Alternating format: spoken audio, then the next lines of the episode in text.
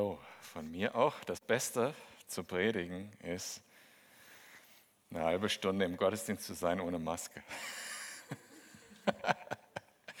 ja, irgendwie, ja, ich bin's leid. Hoffentlich ist das bald vorbei. Gut, ähm, der Sam hat das ganz gut im Gebet angekündigt und angedeutet, dass, dass natürlich die Bibel auch im Alten Testament sozusagen oder vielleicht besonders im Alten Testament uns helfen soll, das, was wir über Gott wissen, dass es irgendeine Rolle spielt in unserem täglichen Leben. Und äh, aus diesem Grund bin ich wirklich schon seit Jahren äh, daran interessiert gewesen, tatsächlich das erste Buch Samuel äh, zu predigen, weil dieses Buch so diese alltäglichen Geschichten enthält, äh, natürlich mit, äh, mit, mit historischen Begebenheiten, die große Dimensionen haben. Aber ich finde diese Geschichten trotzdem sehr nah an unserem Leben dran.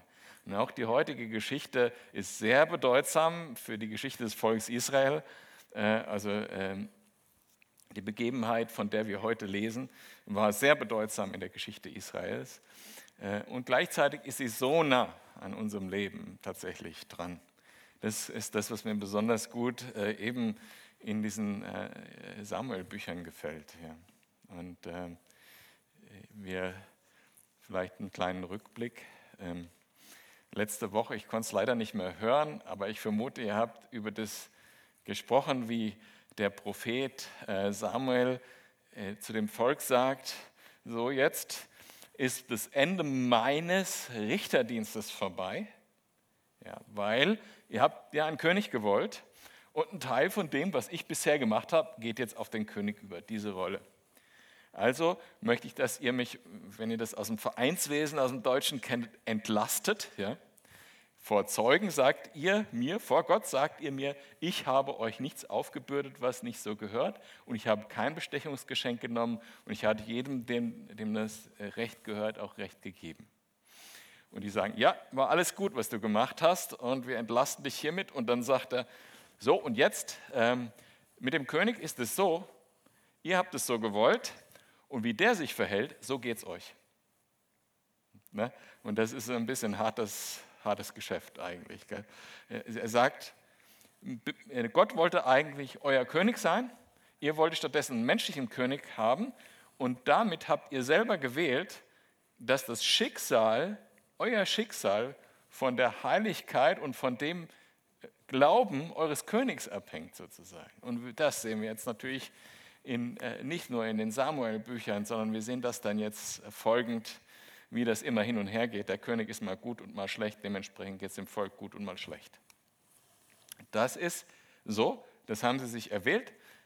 Ein König äh, ist dann sozusagen der bestimmt, was läuft. Ja, wenn ein König sagt, der Götzendienst hört auf, dann hört er auf. Und wenn ein König sagt, ich baue jetzt da wieder Götzentempel hin, dann folgen andere hinterher und dementsprechend geht es ihnen dann schlecht und so weiter.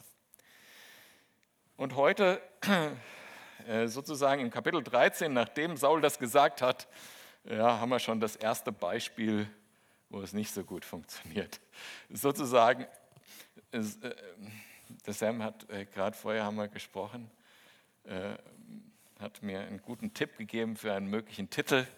Den können wir gleich verwenden. Und der war Saul verbockt's. Gut, lass uns mal einsteigen in den Text. Ich wollte euch vielleicht noch kurz, äh, bevor wir äh, ein bisschen lesen, äh, die ersten paar Verse, einfach nochmal reinholen, was ist denn so das grundsätzliche Thema heute, damit ihr euch schon mal darauf einstellen könnt. Ich habe mir so ein paar, so, so ein paar, wie soll man sagen, Stichworte aus, rausgenommen aus dem Text. Nämlich, das eine Stichwort ist, es gibt Gegenwehr. Das nächste Stichwort ist, wir müssen warten. Sie sind verzagt. Und dann sagt äh, Samuel zu Saul, das war töricht. Und das sind erstmal jetzt im ersten Teil, in dem wir reingehen, so die Hauptworte. Okay, also Saul war ein Jahr König gewesen und nachdem er zwei Jahre über Israel regiert hatte, ach so, ja, das wollte ich noch kurz erklären. Das ist in der Schlachter äh, so übersetzt. Das ist etwas schwierig. Da fehlt im Urtext sozusagen irgendeine Jahreszahl.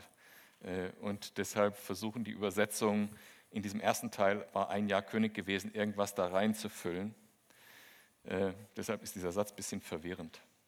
Also eben nach zwei Jahren, nachdem Saul zwei Jahre äh, regiert hatte, da erwählte sich Saul 3000 Mann aus Israel, davon waren 2000 mit Saul in Michmasch und auf dem Bergland von Bethel und 1000 mit Jonathan in Gebea Benjamin. Das übrige Volk aber ließ er gehen, jeden in sein Zelt. So, das ist schon auch eine erste große politische Veränderung, die Saul vorgenommen hat, nämlich er hat jetzt eine Berufsarmee aufgestellt. Äh, vorher war das immer nach Bedarf, wurde dann halt, wurden halt Reservisten äh, äh aus, den, aus dem Volk rausgeholt, in den Kampf gerufen und zum ersten Mal hat Israel jetzt hier eine stehende Berufsarmee oder ein stehendes Heer. Und Jonathan schlug den Wachposten der Philister, der bei Geba war, und die Philister hörten es.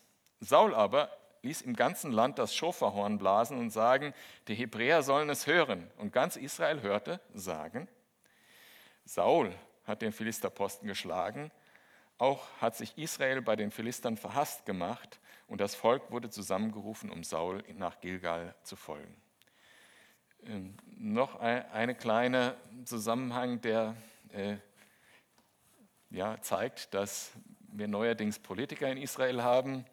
Ja, ne? Also wer Jonathan gewinnt äh, an eine kleine Schlacht, überfällt einen Wachposten und gewinnt, übernimmt den. Aber was wird bei der Pressekonferenz gesagt? Saul hat gewonnen. Ne? So machen das Politiker. Ähm,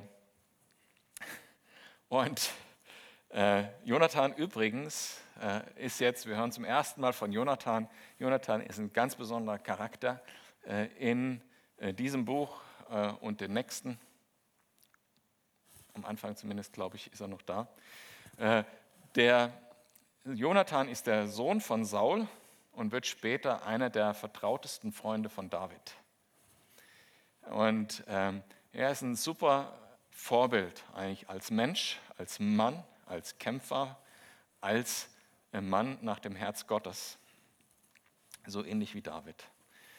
Ähm, und er ist ein super Beispiel in Bezug auf die, wie stark äh, Menschen, die mit, mit dem Herzen zu Gott gehören, als Geschwister eigentlich noch stärker verbunden sind, vielleicht als Fleisch und Blut sogar. Das äh, sehen wir später, wenn Jonathan sich eigentlich mit David verbündet, ohne seinen Vater zu verraten, aber sich mit David verbündet.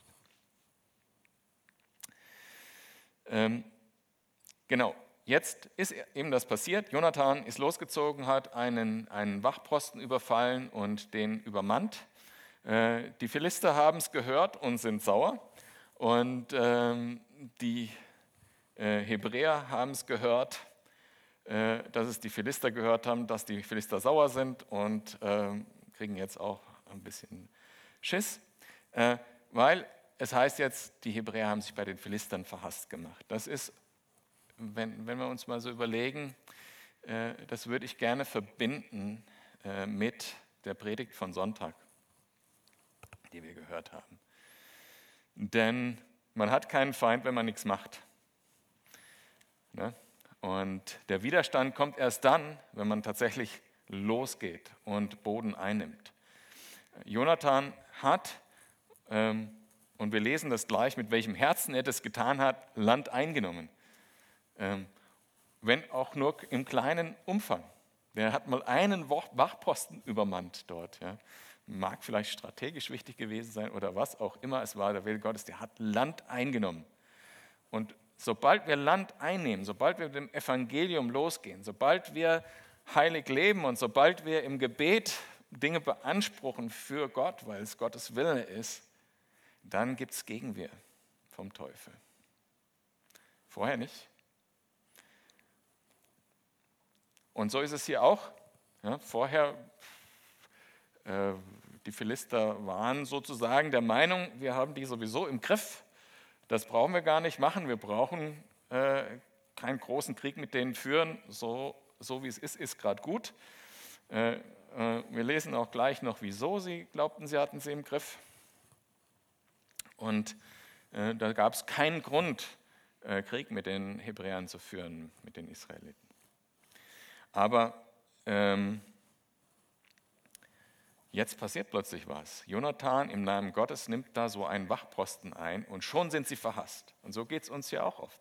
Sobald wir tatsächlich irgendwie unterwegs sind im Namen Jesu, dann gibt es Gegenwehr. Ich weiß nicht, ob ihr das auch kennt.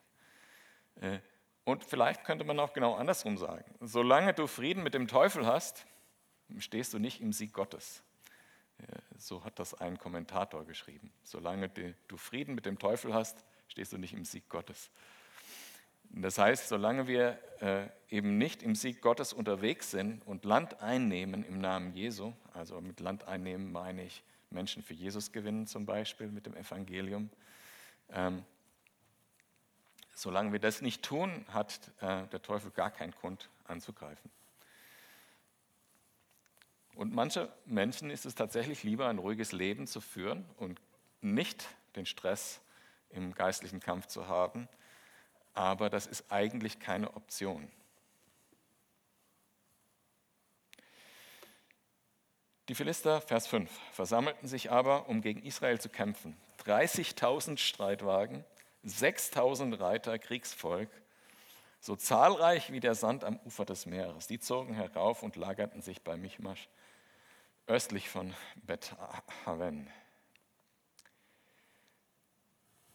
Ja, wenn ihr die anderen Zahlen noch im im Kopf habt, ja, von Vers 2, Saul hatte 3000 Mann. Ja. Hier lesen wir von 30.000 Streitwagen und 6000 Reitern. Und dann war das Fußvolk noch gar nicht erwähnt. Ne. Also die Reaktion, Vers 6, als nun die Männer von Israel sahen, dass sie in Not waren, denn das Volk war bedrängt, da versteckte sich das Volk in Höhlen und Dickichten und in Felsklüften, Gewölben und Zisternen.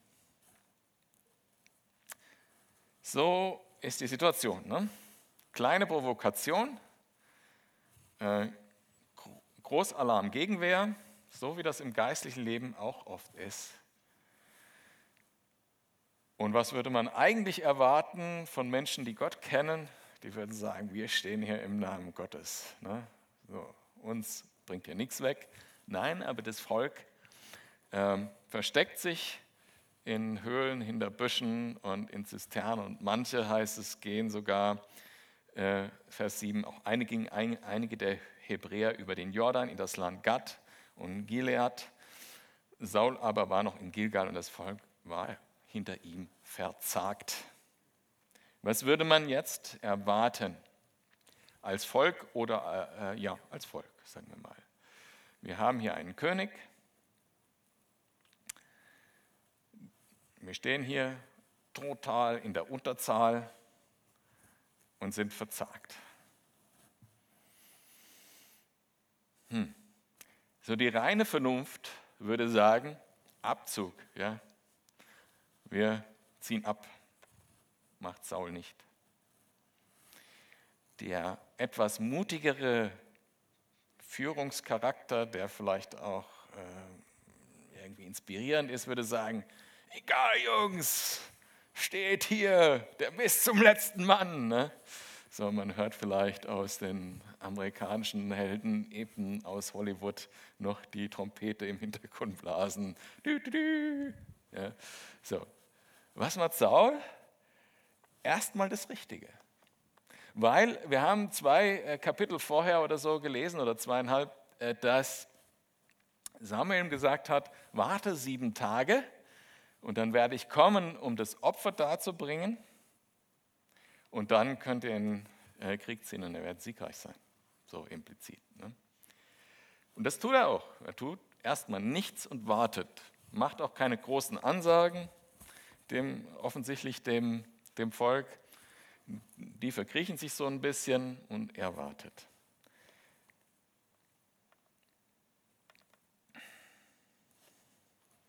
Das Volk er wartete sieben Tage lang, Vers 8, bis er zu Samuel bestimmten, bis zur von Samuel bestimmten Zeit, aber Samuel kam nicht nach Gilgal und das Volk verließ ihn und zerstreute sich.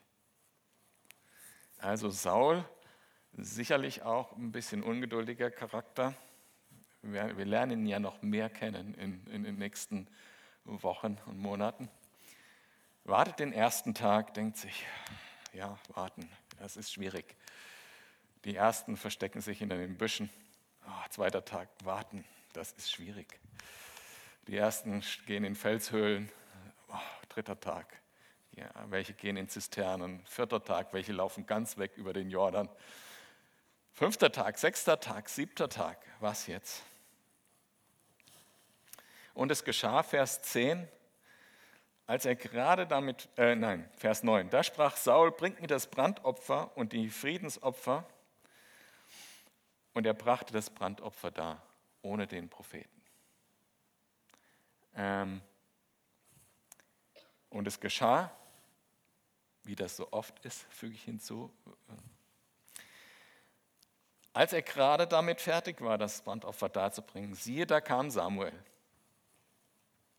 Da ging Saul hinaus ihm entgegen, um ihn zu grüßen. Hätte Saul nur eine Stunde länger gewartet. Also den siebten Tag bis 0 Uhr gewartet. Dann wäre die Geschichte eine ganz andere gewesen. So ist es so, dass Saul gegen den Willen Gottes, gegen die direkte Aussage von Samuel ein paar Kapitel vorher und gegen das, was er schon vor seiner Berufung sozusagen erfahren hat von den Mädchen, die ihm aus der Stadt entgegenkamen, dem das Opfer wird mit dem Propheten dargegeben. Du bist eben nicht König und Prophet und Priester, sondern du bist nur König. Wenigstens da könntest du dich mal beschränken, lieber Saul. Sagt er, ich bringe lieber jetzt schnell das Opfer da. Und was ein bisschen witzig ist, ich habe von, jemand, von, von jemandem gelesen, das Beispiel, das ist so, der Samuel kommt jetzt und der Saul ist da gerade mit seinem Opfer fertig und kommt da aus der Hütte raus, vielleicht noch mit Blut an den Fingern und so. Und das ist so ähnlich wie ein Kind, was man in der Küche ertappt, wenn es gerade äh, irgendwie die Bonbons klaut ne, und hat noch Bonbons in der Hand. Und das, was Saul hier sagt zu Samuel, ist ungefähr so wie das Kind, was dann äh, die Eltern angrenzt und sagt, willst du auch eins? Weil hier steht wörtlich, er geht nicht um sie grüßen, sondern um ihn zu segnen, also priesterlich zu segnen, steht da wörtlich. Das ist wirklich interessant, dieses Verhalten. Also er macht jetzt einen auf fromm, sage ich mal, um, um das mal so übertragen zu sagen. Und auch das, was er dann als nächstes sagt, hat so äh, den, den Charakter von einer schlechten Ausrede. Samuel aber sprach, was hast du da getan? Saul antwortete, als ich sah, dass das Volk mich verließ und sich zerstreute und dass du nicht kamst zur bestimmten Zeit und dass die Philister in Michmas versammelt waren, da sprach ich, nun werden die Philister zu mir nach Gilgal kommen und ich habe das Angesicht des Herrn noch nicht erbeten. Da wagte ich's und brachte das Brandopfer dar. Diese Aussagen, da kann man zwei Motive äh, sozusagen sind in der Aussage formuliert und eins davon ist wahrscheinlich die Wahrheit. Nämlich, ähm, zum einen hat er gesagt, ich hatte Angst, weil mich meine Leute verlassen haben und ich musste doch was tun. Und das andere Argument ist, ich habe den Herrn nicht gesucht. Ich würde mal meinen, eine davon war eher die Wahrheit. Und der Rest sind Entschuldigungen.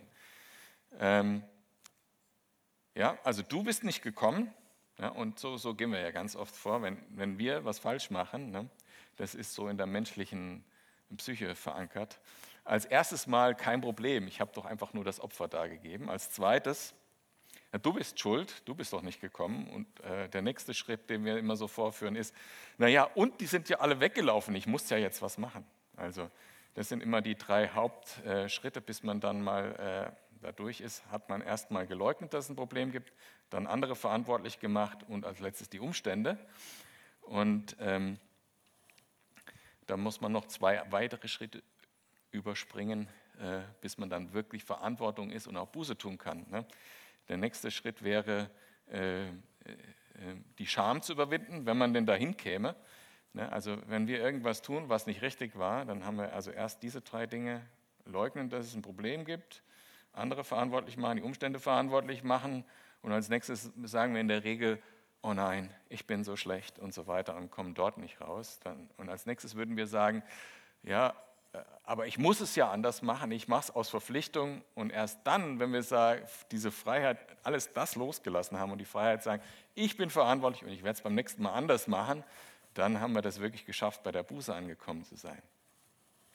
Und so ist es hier auch bei äh, bei Saul, er sagt erstmal, also ist ja ist doch kein Problem, irgendjemand muss halt das Opfer darbringen. Und dann äh, grüßt ihn doch mit, ich segne dich, ja, mein Bruder im Priesteramt. Und ähm, äh, als, äh, als zweites macht er Saul verantwortlich, als drittes die Umstände und äh, weiter kommt es bei ihm gar nicht. Und Jetzt kommt etwas, was einen eigentlich, wenn man das das erste Mal liest, wirklich überrascht. Ja? Also äh, mir ging es so, äh, als ich das vor vielen Jahren das erste Mal gehört habe, habe ich gedacht, was? Okay, also ich lese es mal. Samuel aber sprach zu Saul, du hast töricht gehandelt. Du hast das Gebot des Herrn deines Gottes, das er dir geboten hat, nicht gehalten, denn sonst hätte er dein Königtum über Israel auf ewig bestätigt. Nun aber wird dein Königtum keinen Bestand haben. Der Herr hat sich einen Mann nach seinem Herzen ausgesucht, dem hat der Herr geboten, über sein Volk Fürst zu sein, weil du nicht gehalten hast, was der Herr dir gebot. Wenn man das das erste Mal so einfach, also ich kann mich noch genau erinnern, als ich das erste Mal die Bibel gelesen habe und habe darüber gelesen, habe ich gedacht, boah, das ist aber hart. Ne? der hat doch nur einfach ein bisschen früher das Opfer gegeben. Prinzipiell ist auch das Opfer doch eigentlich was Gutes. Warum so eine harsche Reaktion von Gott darauf, dass äh, diese ganze Geschichte so eine Wendung nimmt an dieser Stelle? Das Königtum ist aus seiner Familie weggenommen und ihr wisst ja, was dann später passiert und so. Ich fand es wirklich, als ich das erste Mal gelesen habe, hart, geht es euch nicht genauso? Man denkt, boah, das ist krass, ey, der hat doch nur einfach, war ein bisschen ungeduldig. Er hat eine Stunde zu früh das Opfer dargebracht. Aber der Kern, das, was eigentlich, worum es eigentlich geht, steht hier drin. Der Kern ist nicht, dass das Opfer darbringen jetzt prinzipiell was Falsches wäre, äh, oder dass Ungeduld so eine schlimme Sünde wäre, dass, man, äh, dass das äh, das Allerschlimmste ist, sondern hier steht, dass Gott einen Mann nach seinem Herzen auf dem Thron haben möchte. Und das war Saul nicht. Gott war nicht ein Mann nach seinem Herzen. Das heißt, es geht also nicht darum, in erster Linie, was Saul da getan hat im Einzelnen sondern welche Herzenshaltung dahinter war. Das ist das Entscheidende. Das war das Entscheidende an dieser Geschichte. Also, lass uns mal überlegen, was könnte dahinter stehen. Denn es ist prinzipiell ja nichts Schlechtes. Ne? Und aus unserer Sicht als Christen sowieso. Ne? Aus unserer Sicht als Christen, wo es diese Trennung zwischen diesen Ämtern so nicht mehr gibt. Ja? Also äh, wo jeder Christ eigentlich ein Priester ist. Ne? Jeder Christ eigentlich Vermittler zwischen Gott und Mensch sein kann, nämlich insbesondere, wenn er das Evangelium weitergibt oder füreinander betet, einander segnet. Jeder Christ kann das sein. Da gibt es eigentlich für uns heute so diesen, diese krasse Rollentrennung gibt es für uns nicht mehr, weil wir als Christen alle, jeder einzelne von uns den Heiligen Geist hat. Ja? Aber da genau ist die Krux. Ha? Genau da ist die Krux. Wir sollen die Sachen ja nur tun, wenn Gott uns da befähigt. Und wenn, dadurch, dass wir den Heiligen Geist haben, können wir hören, was wir tun sollen und was nicht. Und es dann auch tun in der Kraft, die Gott uns gibt. Ne? So. Und wir haben eine ganz große Freiheit im Vergleich zum Alten Testament. Und deshalb fällt uns das auch so schwer, das zu verstehen, was hier wirklich passiert ist. Weil Gott hat Saul ja extrem gesegnet. Wir lesen hier vorher in den vorigen Kapiteln, dass Saul als erster äh, sozusagen König auch mit dem Heiligen Geist begabt wurde von Gott, aber halt nicht, um Priester zu sein. Er hat sogar Prophetien bekommen, ne, ähm, haben wir in den vorigen Kapiteln gelesen, aber er hatte nicht das Recht und war nicht dazu befähigt, hatte nicht die Gabe, äh, Opfer darzugeben für das Volk. Und hatte vor allen Dingen die Anweisung von Gott, direkt, die direkte Anweisung, es nicht zu tun, sondern nur der Prophet tut es. So, jetzt geht es also darum, auf was vertraut Saul mehr? Auf seine eigene Kraft, seine politische Einschätzung, wenn ich jetzt nicht sofort das Opfer da gebe, dann rennen sie alle weg? Oder vertraut er mehr auf Gott? Vertraut er darauf, dass Gottes Wege, so wie er es eingesetzt hat, genau die richtigen sind? Oder vertraut er darauf, oder vertraut er darauf, wie er denkt? Also ist sein eigener Verstand sein Maßstab. Und das wiederum ist auf uns übertragbar. Das brauche ich euch, glaube ich, gar nicht groß ausführen. Auch das, Ämter und Gaben sozusagen zu missbrauchen, ist vielleicht sowas ähnliches. Ne? Also äh, das haben wir auch manchmal in Gemeinden. Aber da will ich jetzt nicht so äh, tief drauf eingehen. Äh, Samuel sagt zu Saul, du hast gegen Gottes Willen gehandelt und hast damit gezeigt, wie dein Herz wirklich gegenüber Gott aussieht und deshalb wird sich Gott einen anderen aussuchen. Du willst einen Krieg gewinnen für dich. Du willst die Leute überzeugen, dass sie für dich kämpfen. Und das ist nicht das, um was es geht, sondern es geht um die Ehre Gottes. Und das ist mir eben auch bewusst geworden vorhin, als wir Lobpreislieder gesungen haben. Wir, wir, singen, mein Gott ist größer und so weiter. Und, und wir, wir, dürfen uns die Frage stellen, äh, für was ist er größer? Damit ich alles das bekomme, was ich denke, was gut ist für mich? oder damit er seine Ehre groß macht durch mein Leben. Das ist das, dieser Herzensunterschied, äh, den, ähm, den, man, den wir sehen zwischen David und Jonathan auf der einen Seite und Saul auf der anderen Seite. Denn David, wir werden das ja schon über, die, über, über dieses Buch noch mitbekommen, David war ja nicht ohne Sünde. Es ist nicht so, dass David nicht auch Dinge getan hat, die direkt Gottes Anweisungen widersprochen haben. Also er war, äh, der, der, ist mit seinen Horden durch die Gegend gezogen, hat geraubt und äh, hat äh, Gott verlassen im Herzen und er hat äh, äh, Ehebruch begangen und gemordet, um den Ehebruch zu vertuschen. Der war definitiv nicht ohne Sünde. Aber an seinem Herzen war etwas anders. Eines war anders. Er hat immer gesagt, immer, was Gott sagt, ist richtig. Er hat, er hat immer dann die Fähigkeit gefunden, aus dieser Herzenshaltung Buße zu tun und zu sagen, nicht nur es tut mir leid, sondern auch zu sagen, ich ändere meinen Weg. Ich ändere mein Verhalten, weil er immer gesagt hat, das, was Gott gesagt hat, ist richtig. Das hat Saul hier auch nicht getan, sondern er hat gesagt, war halt jetzt nötig, dann bringe ich halt das Opfer da, egal was Gott gesagt hat. Und dieser Herzensunterschied, ne, weil, äh, und das ist so leicht. Wir tun das ganz oft, wenn wir unsere Sünde rechtfertigen. Ne? Äh, wir tun da genau das Gleiche wie Saul. Ja, ist doch nicht so schlimm. Ja, es schädigt ja niemanden direkt. Oder, ja, also ihr kennt die alle. Ne? Und wir tun das, und das ist aber die Herzenshaltung, die, die Gott hier verurteilt. Die Herzenshaltung, äh, die Gott haben möchte, bei seinen Leitern, aber bei jedem einzelnen Christen ist, Gott hat Recht.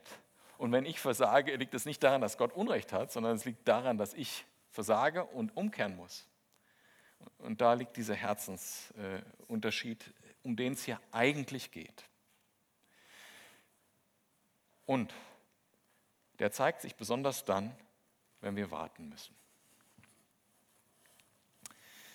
Ihr kennt das vielleicht, die Aussage, Gott beantwortet jedes Gebet und zwar mit Ja, Nein oder Warten. Und das Letzte ist das, was unseren Glauben herausfordert, äh, zu wachsen. Ja, weil, wenn nichts passiert, zu sagen, und Gott steckt doch dahinter und Gott hat alles in seiner Hand, ist das Schwierigste. Und oft ist es ja tatsächlich so, dass Gott wirklich bis zu dieser Grenze wartet, die er uns auch gesagt hat oder die, die, die wir auch spüren. Und so wie es bei Saul war, einfach wirklich den, auf der letzten Metern hat er dann die Geduld verloren, beziehungsweise den Glauben hat er vermutlich nie gehabt, sondern hat er nur mit Kraft gewartet. Ne? Äh, und hat auf den letzten Metern dann doch das Opfer dargebracht. Und so geht es uns ja auch oft, weil Gott tatsächlich oft wartet bis zu dem letzten sinnvollen Moment, wo er uns die Antwort dann endlich gibt. Und ich möchte euch da mal ermutigen, einfach zu sagen, hey, wenn ich noch keine Antwort habe, dann warte ich.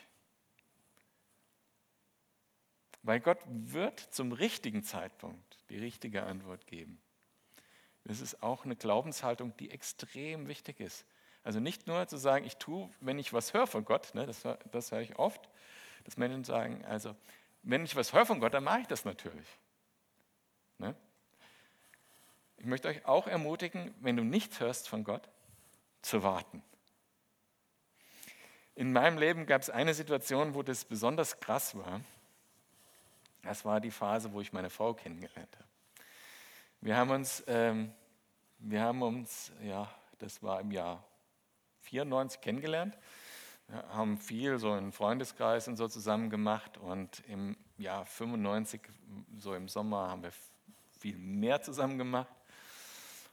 Und dann wurde die Beziehung so auf freundschaftlicher Ebene immer enger. Und im Sommer 95 ist meine Frau fünf Wochen mit, einem Teil von unserem Freundeskreis nach Israel geflogen und die haben dort äh, äh, touristisch waren sie unterwegs. Und bevor sie dann losfuhr bei unserem letzten Treffen, sagte ich so, du Andrea, also jetzt ist, glaube ich, Zeit, dass wir uns Gedanken machen, ob daraus mehr wird. Und du kannst ja mal das, in, während du in Israel bist, so im Gebet bewegen. Ja, dann waren fünf Wochen. Ihr könnt euch vorstellen, wie die aussahen. Ich war mir selber nicht ganz sicher, ehrlich gesagt. Ich war eigentlich total unsicher. Ich war wirklich total hin und her gerissen.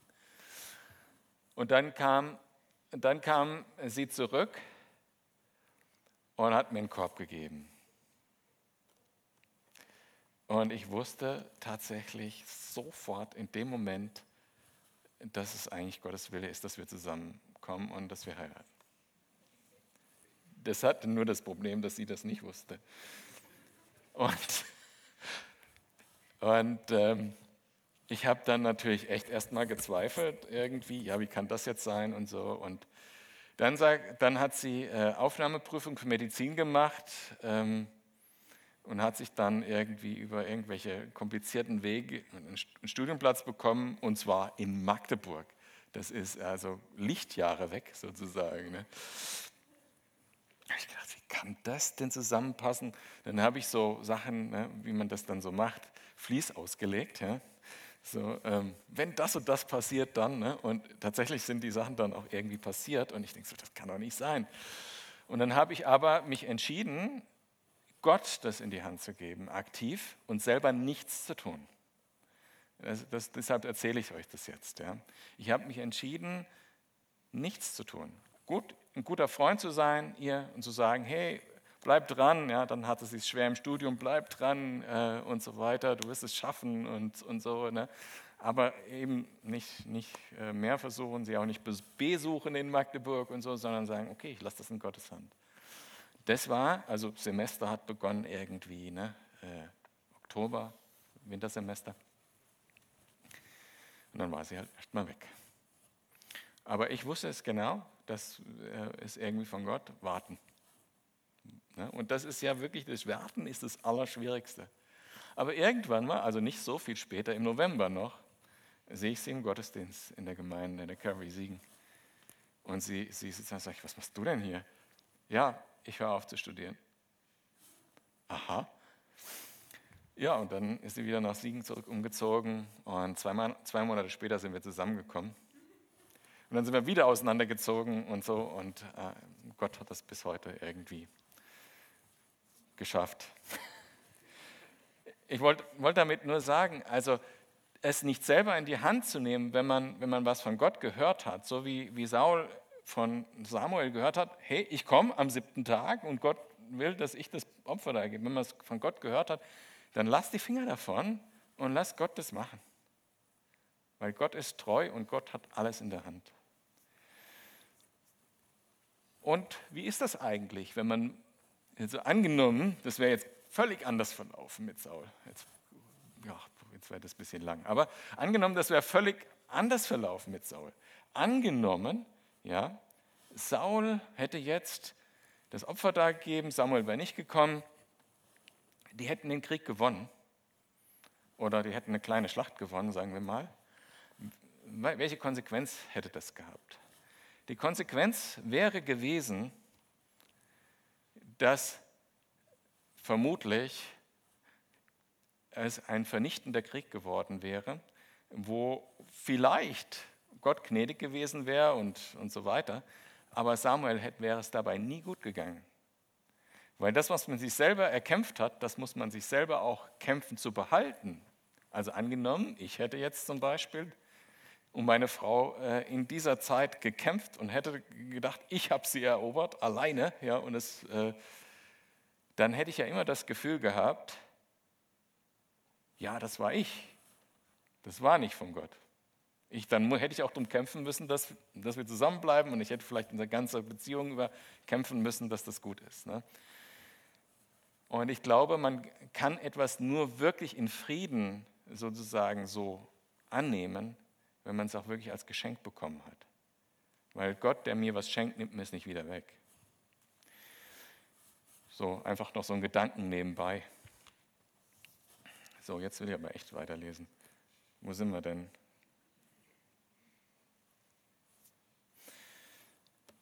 Hm.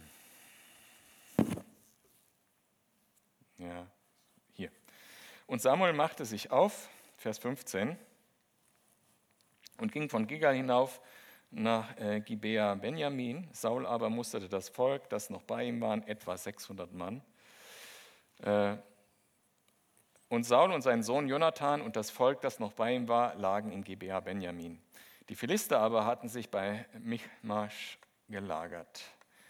Und der Verheerungszug zog in drei Abteilungen aus dem Lager der Philister aus.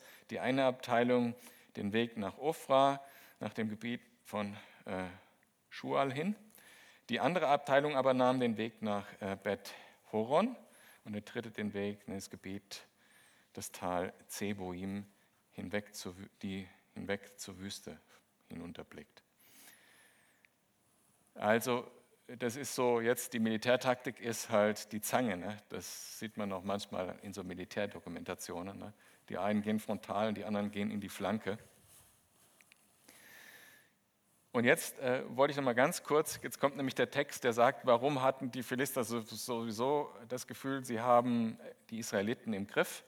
Die Israeliten hatten nämlich selber keine Schmiede und konnten selber keine Waffen herstellen. Ähm, aber im ganzen Land Israel, Vers 19, war kein Schmied zu finden, denn die Philister hatten gesagt, damit sich die Hebräer nicht Schwerter und Speere machen. So musste ganz Israel, Israel zu den Philistern hinabgehen, wenn jemand seinen Flugschar, seinen Spaten, sein Beil oder seine Sichel zu schärfen hatte. Wenn aber, wenn die äh, Schneiden an den Flugscharen, ähm, an den Spaten und Gabeln und den Beilen abgestumpft waren und um die Ochsenstachel gerade zu richten. Und so kam es, dass am Tag der Schlacht weder Schwert noch Speer zu finden war in der Hand des ganzen Volkes, das mit Saul und Jonathan war. Nur für Saul und seinen Sohn Jonathan war etwas vorhanden und ein Vorposten der Philister rückte bis zum Pass von Michmasch vor. Also tatsächlich total chancenlose Situation. Ne? Also 600 Mann und keine Waffen und gegen 30.000 Wagen und so weiter. Und äh, wir sehen jetzt äh, Jonathans Angriff wiederum auf einen, auf einen Wachposten und wie er da vorgegangen ist. Und das lesen wir einfach auch noch zusammen im Vergleich zu dem, äh, wie Saul das gemacht hat. Und es geschah eines Tages, dass Jonathan, der Sohn Sauls, zu seinem Waffenträger sprach, komm, lass uns hinübergehen zu dem Vorposten der Philister, der dort drüben ist. Seinem Vater aber sagte er nichts. Saul aber saß an der Grenze von Gibea unter einem Granatbaum, der bei Mikron ist, und die Leute, die bei ihm waren, etwa 600 Mann. Und Achia, der Sohn Achitubs, Ikabots, Bruder des Sohns des Pinehas, des Sohnes Elis, des Priesters des Herrn in äh, Shiloh, trug das Ephod. Das Volk aber wusste nicht, dass Jonathan weggegangen war. Nun, äh, nun aber nun gab es zwischen den Pässen, wo Jonathan zum Vorposten der Philister hinüberzugehen suchte, eine Felszacke diesseits und eine Felszacke jenseits. Der Name der einen war Boses und der Name des anderen Senne. Die eine Zacke erhebt sich nördlich gegenüber äh, Michmasch, die andere südlich gegenüber Geba. Und Jonathan sprach zu seinem Waffenträger, komm, lass uns zum Posten dieser Unbeschnittenen hinübergehen. Vielleicht wird der Herr durch uns wirken. Denn, und da kommt die Herzenshaltung, die anders ist als bei Saul, denn es ist dem Herrn nicht schwer, durch viele oder durch wenige zu retten. Lasst uns mal schauen, was Gott tun will. Gott ist alles möglich. Durch viele oder durch wenige.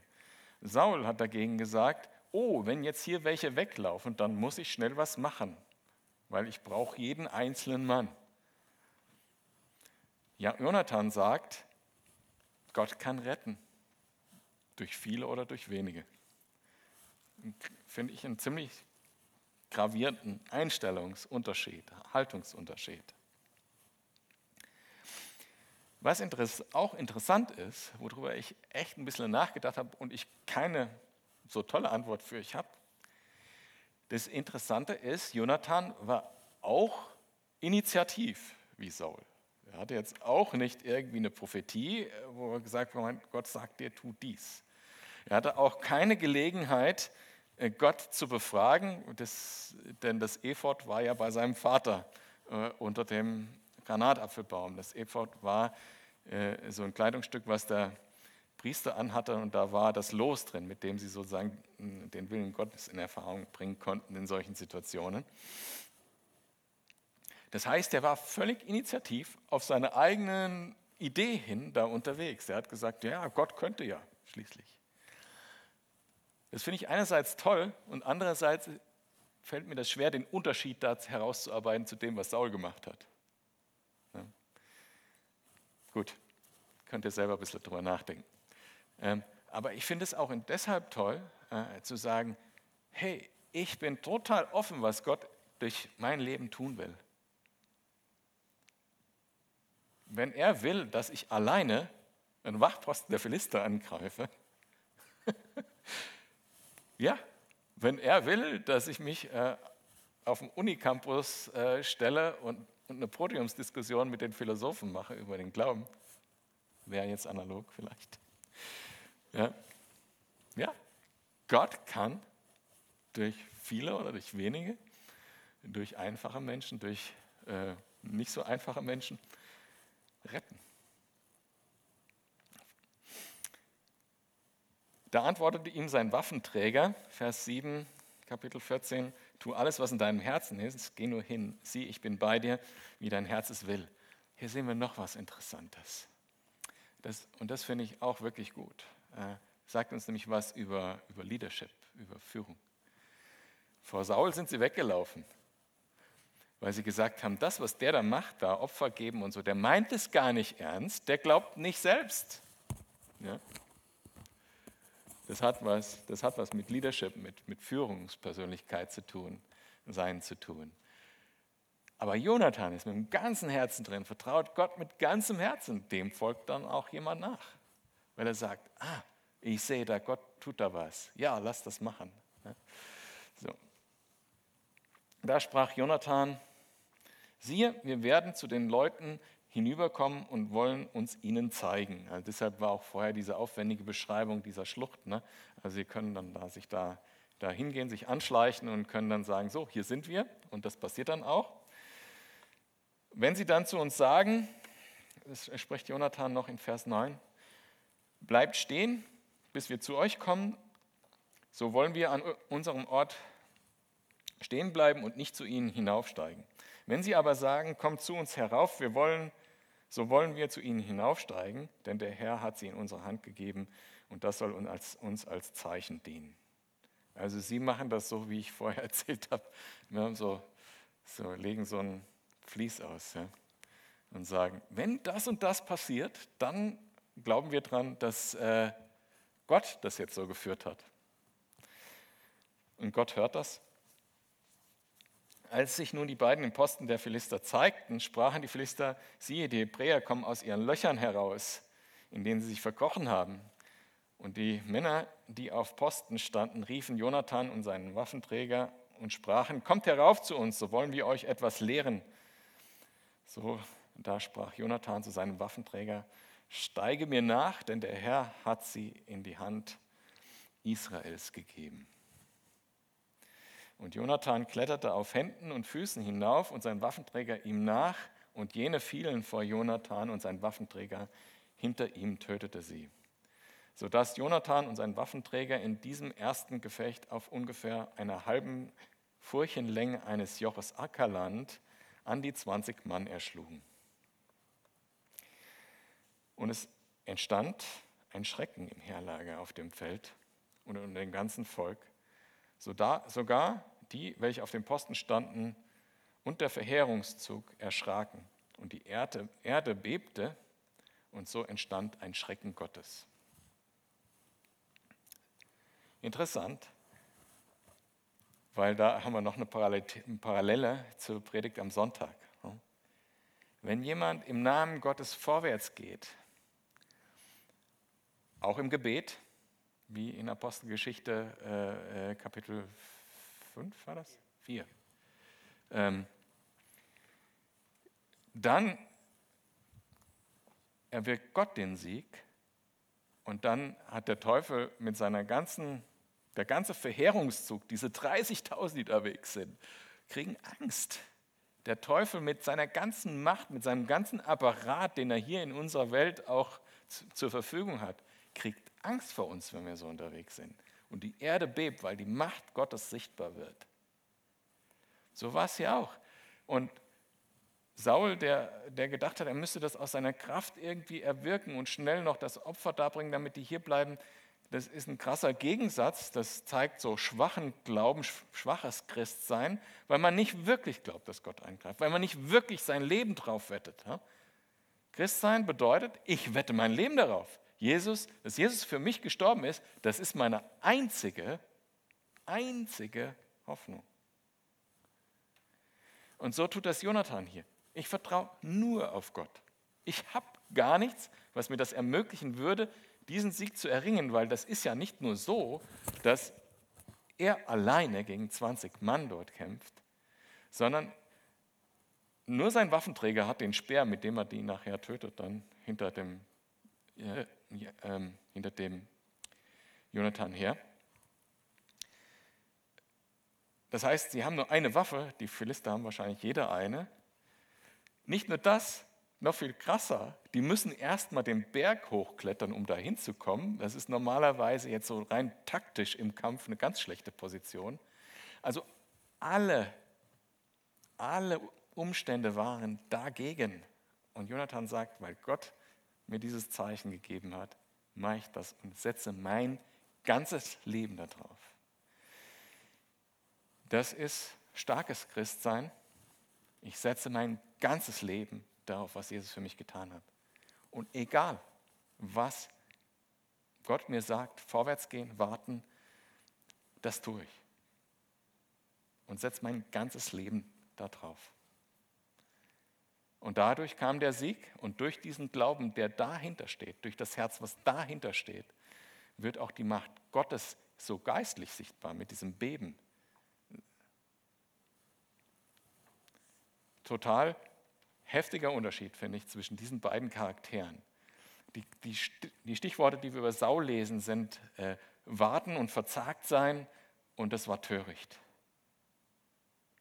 Ja? Und die Worte, die wir hier lesen über Jonathan, ist, äh, die, äh, die, Macht Gottes wurde sichtbar. Da steht hier, ähm, es entstand ein Schrecken Gottes. Die Feinde Gottes, der Teufel, hat gemerkt, uh, da ist einer, der weiß, wo die Macht herkommt. Ich glaube, hier machen wir mal Schluss. Es ist einfach, ich, ich habe ja gesagt, ich finde diese Geschichten so relevant für unser Leben. Ähm, so für ganz praktische Dinge auch, dass, dass ich das so toll finde, dass wir durch diese äh, Dinge durchgehen. Äh, durch, äh, durch das erste Buch Samuel und hoffentlich dann auch durchs zweite. Vater im Himmel, ich danke dir, dass Jesus für uns den Sieg errungen hat. Und wir sagen das so oft, wir stehen in dem Sieg, aber schenk uns auch das Herz, dass wir, dass ich, dass hier jeder Einzelne von uns sein ganzes Leben darauf verwettet, dass dieser Sieg der einzige Sieg ist, den wir brauchen, dass du wirklich unsere einzige Hoffnung bist. Ich bete, dass du unser Herz ganz, ganz darauf ausrichtest und uns hilfst, alle anderen Dinge zu lassen, alle anderen Gedanken in die Schranken zu verweisen und uns alleine auf dich zu verlassen und dir zu vertrauen. Schenke uns Glauben, Herr. Amen.